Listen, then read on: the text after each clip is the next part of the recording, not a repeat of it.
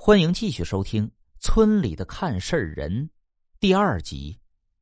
因为这件事情啊，老秦先生的名声传播很远，就连鬼神都知道他的名声了。村里啊有一口枯井，不过一到了夏季，这雨水还是比较多的，雨水就渗透到了土里，有了地下水，枯井变成了湖井。在这一口枯井前的不远处，住了一户人家，女的叫肖金莲。平日里最喜欢化浓妆，穿的花枝招展，在村里招摇的。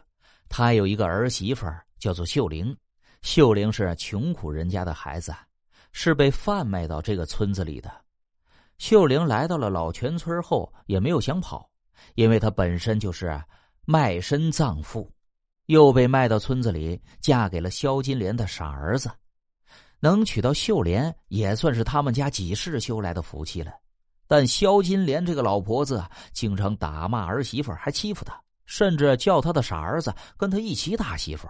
这日子久了，谁也没想到秀莲竟然跳井死了。因为这夏季枯井已经变成了湖井，跳下去后并无生还。这人一死，肖金莲家里就开始出了怪事了。这一到晚上啊，大门就咯吱咯吱的打开，然后就听到窸窸窣窣的声音。好像有人走近了，肖金兰起床一看，什么人都没有啊，只是用余光看到一道黑影一闪而过。要知道，那道黑影他最熟悉不过了。秀莲嫁过来的时候，头发挽了上去，身材消瘦。肖金莲看到那个黑影，吓得魂儿都没了，总觉得秀莲还在这个屋子里边。甚至他每次睁开眼睛之后，儿媳妇就恶狠狠的等着他。肖金莲想动想喊，无奈是动也动不了，喊也喊不出来。最后啊，只好是硬撑着。到了天明，他害怕极了，赶紧去找老秦先生，帮他驱除恶鬼。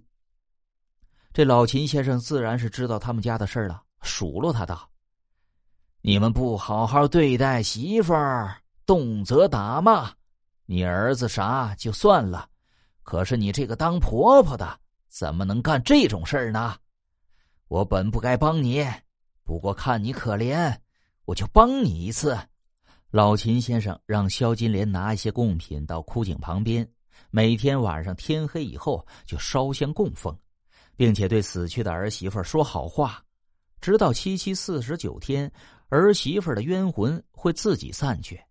肖金莲是连连满口答应，晚上他就拿着贡品在枯井边哭诉。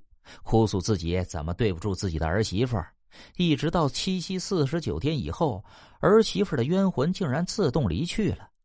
秀林的冤魂离去之后，肖金莲在哭，嘴里吐出了一口唾沫，把儿媳妇的牌位弄进了火里焚烧。七天之后，黑白无常游荡到此村，他们站在肖金莲的窗口下开始聊天了。